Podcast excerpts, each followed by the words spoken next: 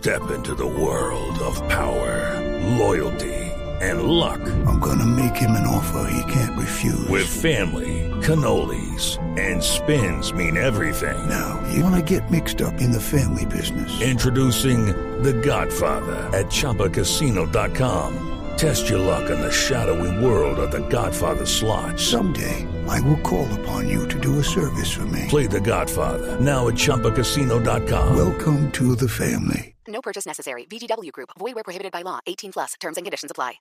¿Usted sabe eh, qué empezó el, el domingo en el mundo religioso, doctor Pombo? ¿Cómo no? El Ramadán es una, eh, yo no diría fiesta, es una eh, actividad religiosa profundísima en el mundo islámico.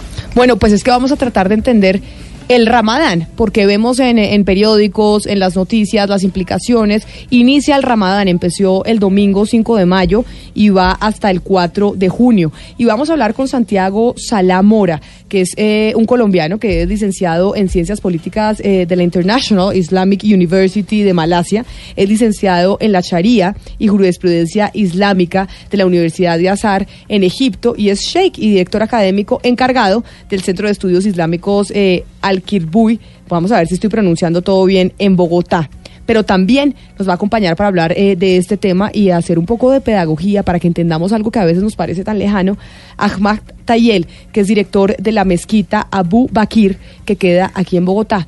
Y los saludamos, les damos la bienvenida y les vamos, antes de darle la bienvenida, a darles una explicación a los oyentes cortita para hacer una introducción de por qué vamos a hablar del Ramadán.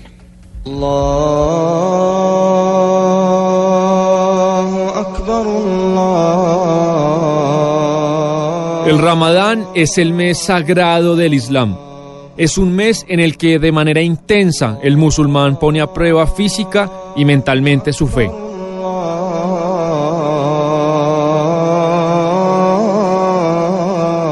El Ramadán se lleva a cabo en el noveno mes del calendario lunar árabe. Este año inició el domingo 5 de mayo y termina el 4 de junio. En ese mes se celebra el momento en el que el profeta Mahoma recibió la primera revelación del Corán, es decir, el descenso del cielo a la tierra de la palabra de Alá, de Dios.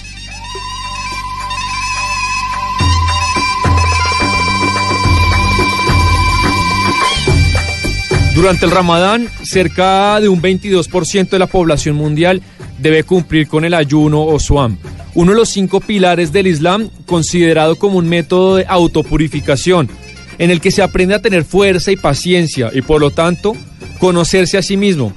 También el musulmán debe abstenerse de tener relaciones sexuales. Como lo dice el Corán, el ayuno diario empieza antes del amanecer y termina con la puesta del sol.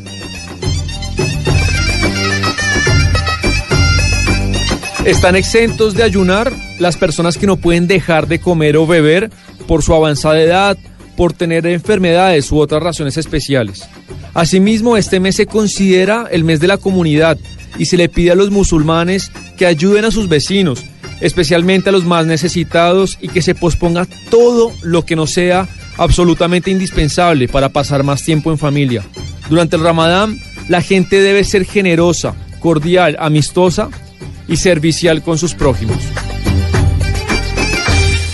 Y yo no sé si nuestros invitados nos dirán que esa explicación que acabamos de dar, un poco la introducción del Ramadán que empezó este eh, domingo 5 de mayo, es acertada. Y por eso eh, le doy nuevamente la bienvenida a Santiago Salá. Señor Salá, bienvenido. Eh, Camila, ¿cómo estás? Mucho gusto. Esa explicación que nos acabó de dar Sebastián Nora para entender un poco, pues a grandes rasgos, eh, lo que es el Ramadán, ¿estuvo acertada? Está, sí, en términos generales está, está acertada. Mire, ¿cómo es? Eh, usted es colombiano, acabamos de leer y decir que es licenciado en Ciencias Políticas de la International Islamic University de Malasia, licenciado en la Sharia y Jurisprudencia Islámica de la Universidad de Azar en Egipto. Es sheikh y director académico encargado del Centro de Estudios Islámicos Al-Kurbu. Dígame cómo se pronuncia, Al-Kurtubi de Al- Bogotá. Sí, al Curtubi o al Curtubi. Bueno. Bueno. el cordobés. Bueno, entonces dígame, eh, ¿cómo es esto de ser un musulmán acá en Colombia? Pues es bastante interesante porque porque pues es algo que la gente mucho no conoce, digamos, ¿cierto? Y, y, pues digamos que estamos muy, muy como por fuera de ciertas eh, tendencias que hay en otras partes del mundo donde hay, hay digamos, bastante prejuicio para con el mundo musulmán, etcétera. Aquí hay menos, entonces es, eh, ahí puede haber más interacción, más como conocimiento mutuo, digamos. Pero, por ejemplo, en los trabajos, ¿cuánta, cuánta población musulmana hay aquí en Colombia? ¿Ustedes tienen ese dato? Eh, la verdad no es preciso todavía, pero no, no somos muchos, digamos, ha habido inmigración a Colombia, sobre todo el mundo árabe, desde principios del siglo XX, pero muchas de esas comunidades se han asimilado, digamos que musulmanes practicantes se cuentan en los pocos miles. En el censo del 2005, eh, 14.000 musulmanes practicantes del Islam se registraron en Colombia y en el último estamos hablando de cerca, mejor dicho, no superan los 30.000 musulmanes practicantes en Colombia. 30.000 musulmanes practicantes en O Colombia. sea, una comunidad muy, muy pequeña. Una comunidad muy pequeña, pero no me dejará mentir el señor Salah que la comunidad musulmana o la religión musulmana es la más, eh, pues es la que tiene mayores seguidores en el mundo. Es la segunda en el mundo con, con mayor número de seguidores después del cristianismo, de hecho. Ah, es la segunda. Bueno, mire que yo pensaba que era al revés. Yo también, yo pensé que eh, en los años 90 eh, eh, la religión musulmana, la que usted profesa, había superado al cristianismo por la influencia en el lejano oriente, pero me, No, me, me corrige usted. Disculpa, la, la rata de crecimiento, sin embargo, sí es la mayor en el mundo. Ah, es la, es la rata Ah, de ok. crecimiento, pero no con, la- eh, con el mayor número de fieles. Es decir, todavía Sí, sigue exacto. siendo el cristianismo la, la religión con mayor número de fieles, pero en algún momento eh, la musulmana la superará por cuenta de la rata de crecimiento. Sí, sigue esa tasa de crecimiento. Exacto. Ahora, ahora estamos hablando de, eh, de 7 mil, digamos, habitantes en el mundo. Más o menos, ¿cuántos ¿Siete musulmanes? mil hay? habitantes en el mundo? No, Siete mil millones de habitantes, Ah, perdón, ya. sí, qué pena, qué pena. que- Siete Siete mil millones, sí. Eh, son uno de cada cinco musulmanes, digamos, en el mundo, una de cada cinco personas es musulmán, Alrededor. Pero entonces, ahora explíquenos, cuando usted dice, mire, en Colombia es toda una experiencia, porque obviamente la gente no entiende muchas cosas. Y ahorita empezamos con el ramadán. Y entonces hay cosas que suceden, incluso cuando se hace un ayuno de un mes eh, prolongado, que suceden en, en el, eh, en el cuerpo humano y que sucede también en el temperamento y en el humor eh, de la gente. ¿Cómo se maneja esto en las relaciones interpersonales con una población como la nuestra, como la colombiana, que no está acostumbrada a esto? Pues no, no tiene mucha, digamos que el ser humano casi que intuitivamente puede reconocer, digamos que en la experiencia de la abstención, ¿cierto? Puede encontrar que ciertas cosas en su vida no son indispensables, por ejemplo, ¿cierto? Entonces, en esa medida puede alcanzar cierta, cierta percepción de felicidad, digamos, ¿cierto? Cuando uno eh, considera algo que es indispensable para su vida, resulta que no necesariamente es indispensable, uno se libera, digamos, de eso, ¿cierto? El- la experiencia del ayuno es, es básicamente eso, es, es liberarse un poco de las cosas que no son indispensables para la vida de uno, para uno estar, digamos, en una salud espiritual, corporal, etcétera. Señor Sala, eh, durante el tiempo del Ramadán, eh, la forma o las normas que aplican para los hombres y para las mujeres eh, son diferentes. Eh, no son diferentes excepto en el caso de pronto de la mujer que está embarazada o que está amamantando. De resto no, no, no es, es- es- es igual para los hombres y las mujeres pobres, digamos. Pero entiendo que las mujeres, eh, pues el- en el ciclo natural que es la menstruación en la mujer, hay eh, unas excepciones. Si la mujer durante el Ramadán quiere orar, no puede hacerlo en voz alta a menos que sea una profesora o bajo ciertas condiciones que sea absolutamente necesario hacerlo. Sí, tienes en gran parte razón. De hecho, una mujer cuando está en su ciclo menstrual, entonces no ayuna, ¿cierto? Ni tampoco, digamos, hace su oración de, eh, diaria, digamos, de las cinco oraciones diarias, no, no la hace, ¿cierto? Pero, eh, y tampoco, pues, digamos, de, eh, toca el, el- el- el texto del Corán, digamos, ¿cierto? Sin embargo, puede recitar ciertas partes, o digamos, si es una profesora también hay una dispensación en ese caso, en fin. ¿Y por qué? ¿Por qué? Ah, por decreto divino, digamos. Sí, es una cosa que no es ajena, digamos, a las religiones reveladas, está en el cristianismo primitivo, en el judaísmo también, ¿sí? Entonces esos son, son asuntos que son eh, parte de la tradición que no que no evolucionan eh, a lo largo del tiempo, han permanecido a lo largo del tiempo y no tienen ningún tipo de cambio. Sí, en el derecho del Islam hay, hay cosas que son sujetas a cambio y cosas que no necesariamente. En este caso, no, ese, ese tipo de cosas no cambian, digamos. Sí, eh, en específico lo que tiene que ver con la adoración, digamos. Sí, los derechos de adoración no, no cambian hasta nunca. También está con nosotros Ahmad Tayel, que es director de la mezquita Abu Bakir, aquí en Bogotá. Señor Tayel, bienvenido a Mañanas Blue, gracias por estar con nosotros. Hola, Camila, ¿cómo están? Señor Tayel, ¿usted de dónde es? Eh, soy sirio colombiano. Sirio colombiano. Y sirio colombiano porque sus papás eh, son sirios, usted nació en Siria. Porque mi país de origen, mi país de origen es Siria y soy colombiano por haber llevado pues eh, un cierto número de años, casi 28 años viviendo acá en Colombia, por lo cual soy colombiano nacionalizado también. Ah, ok, perfecto. ¿Y por qué terminó aquí en Colombia, señor Tayel? Pues eh, yo pertenecía a una fundación cultural que me mandó a Colombia a hacer cierto tipo de trabajos para ellos y me quedé acá en Colombia, me gustó el país y me quedé viviendo acá en Colombia. Bueno, y ahorita nos decía el señor eh, Salah que son, ¿cuántos era que nos decía, doctor Pomo? 30 mil, más o menos. Menos de eh, 30.000. Menos de 30 mil fieles eh, musulmanes aquí en, eh, en Colombia, señor eh, Tayel. Desde que usted ha venido estando en nuestro país y como director de la mezquita, ¿este número ha venido incrementando o se ha mantenido igual?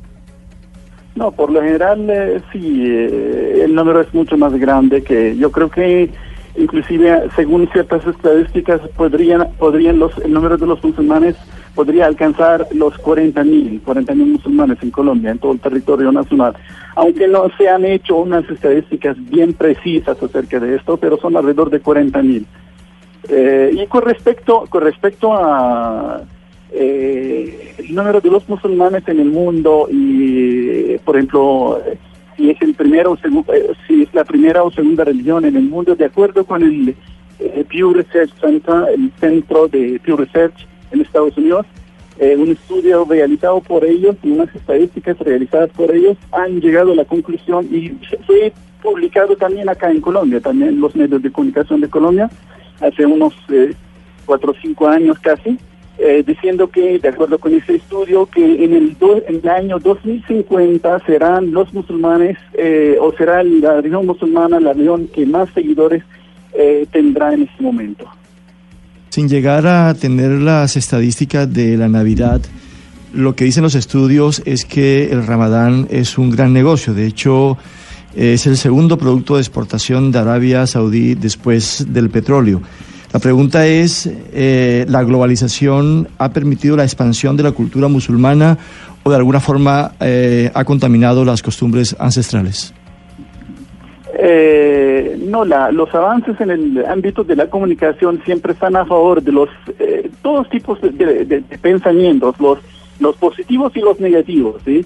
Entonces, si nosotros como musulmanes consideramos al Islam como un conjunto de nociones y pensamientos positivos, sí, para nosotros sí es eh, eh, un, eh, una ventaja el hecho de eh, poder eh, aprovechar, por ejemplo, de los avances en el ámbito eh, tecnológico, en el ámbito de la comunicación. Pero al mismo tiempo también, según ellos, tienen la ventaja los de pensamientos negativos y a veces destructivos, a veces terroristas, a veces de criminales, también eh, aprovechan de los medios de comunicación, los mismos medios de comunicación, o eh, digo, los avances en el ámbito de la comunicación también para realizar sus, sus delitos, ¿no? Señor Pero Tayel, para nosotros no es no es una cosa negativa o positiva así. eh, no son eh, el avance, por ejemplo, en el ámbito de la comunicación. Señor Tayel, eh, nos queda claro lo importante que es para ustedes el Ramadán y también nos queda claro que ustedes en Colombia, por ejemplo, son una inmensa minoría.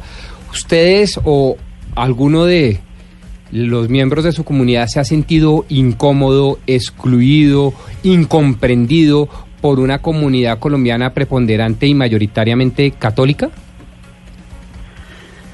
Eh, Colombia y América Latina, por lo general, no han tenido las secuelas, por ejemplo, de los eh, eh, choques históricos que han tenido, por ejemplo, en Europa, con eh, la civilización musulmana y lo que han tenido los musulmanes con el colonialismo, por ejemplo, clásico de, la, de, Europa.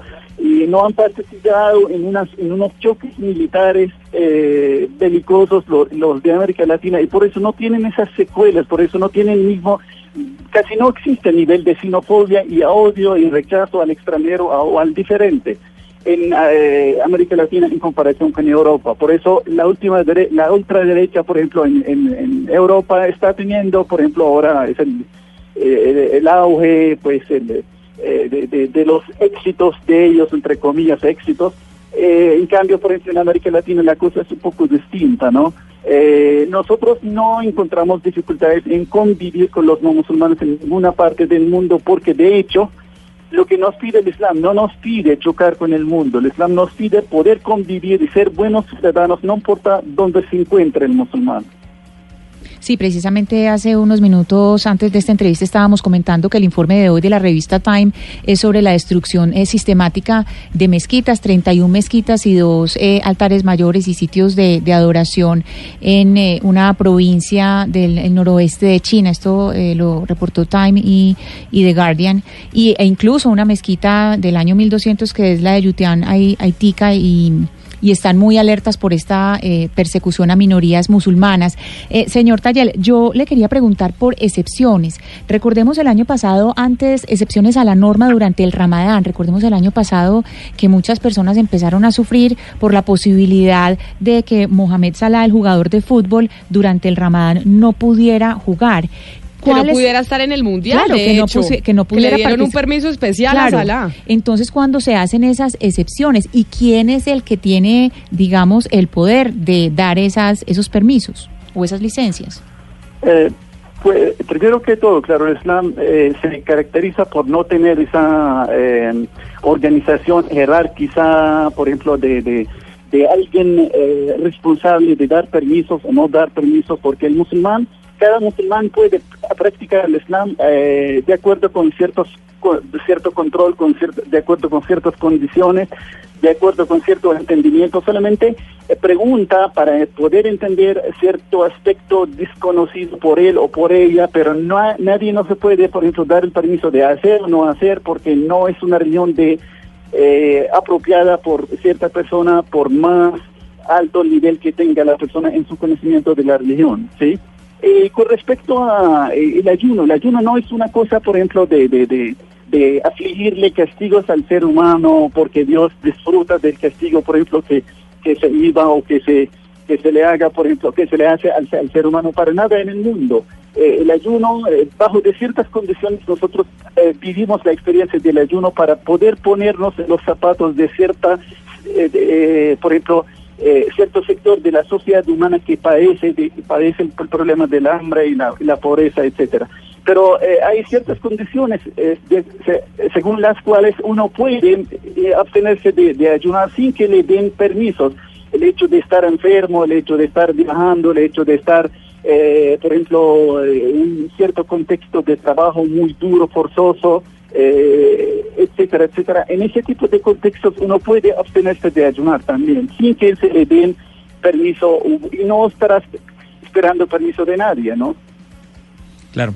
Señor Tayel, usted, usted ahora lo mencionaba, pero me queda, me queda una inmensa curiosidad con respecto a la posición que ustedes fijan en países de América Latina como Colombia, por ejemplo, cuando los quieren asociar con Hezbollah, con ISIS, con Hamas, con esos grupos extremistas del Islam, ¿ustedes qué hacen para justamente no ser estigmatizados?